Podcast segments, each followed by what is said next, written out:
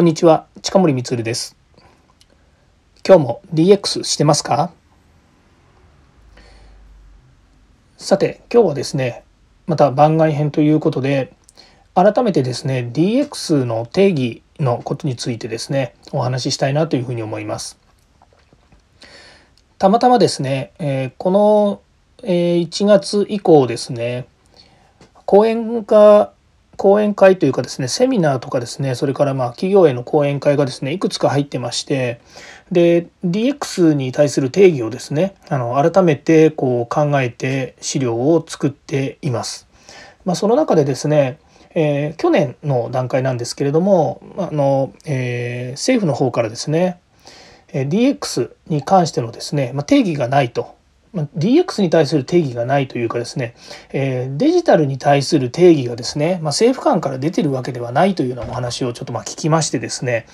で改めてじゃあ今現時点どういうふうにあの定義化するのかなっていうようなことを考えたんですね。まあ、最終的には私が定義するわけではなくて、DX デジタルトランスフォーメーション真のデジタルトランスフォーメーションというものの定義は政府がされるとしてもですね、私たちが思うデジタルトランスフォーメーションの定義は何なのかと。いうことですねちょっとこう見直してみたいなと思って、え今日はこれをテーマにお話ししてみますね。まずそのデジタルって何なんでしょうか？ということなんですがデジタルの反対はフィジカルということなんですよね。でフィジカルっていうのは実際にま人がやるものとかこと。よく IoT とかの世界ではもののインターネットことのインターネットというようにですね、まあ、人がやるもしくは、え実際の、え現場において動いている、えま製品とか機械とかっていうものからこう動いているデータとかを取るわけですけれども IoT の場合はですね、まあ、その場合の実際にもの動いてるものことっていうのがまあフィジカルなわけですね。でそのフィジカルに対してデジタルつまり整数ですね数値こういうですね飛び飛びの値に対して、まあ、これ01とかっていうふうにもよく言われますけれどもそういう整数に対してですね数値にま変えること、まあ、これが変わったものがデジタルというふうに言われてるわけですね。ちょっとあれ怒りにくいかもしれないですがで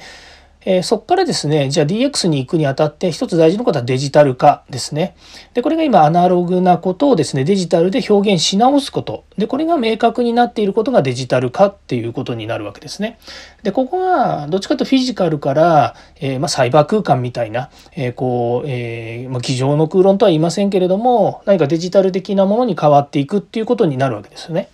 でさらにそこからデジタルトランスフォーメーションっていうところでデジタルという言葉は一緒なんですけれどもここで大きく食い違うのがここで言うデジタルっていうのは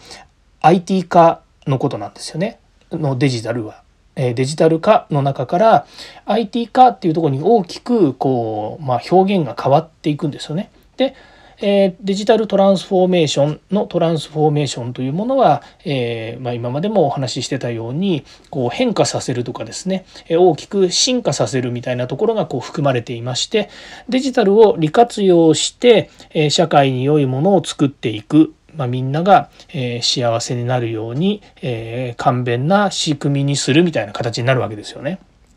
まあ、それが、えー、DX デジタルトランスフォーメーションの、えー、まあ、あるべき姿というか定義になるわけですね。私は今こうやって喋って言語で喋ってますけど言語化できてるわけではなくてきっとしっかりとですね分かりやすくこう表現されることを、えー、望んでいます。が、まあ、今言ったようにですね、えー、まあ、細かくですねフィジカルだったものがデジタルになりさらにそのビジネスの価値を高めるためにどうなるのかっていうのは、まあ、簡単に言うと成長するとかですね進化するみたいな話になっちゃうわけなんですけれどもただ、えー、まあ、それをですね推進していくとなるとですね、えー、まあ、私が今こういうふうにですねなんとなくこんな感じですよねっていうわけにもいきませんので、ま、そういったものをですね明文化したり言語化したりしていくってことがとても大切になるんだと思います。えー、いかがだったでしょうか。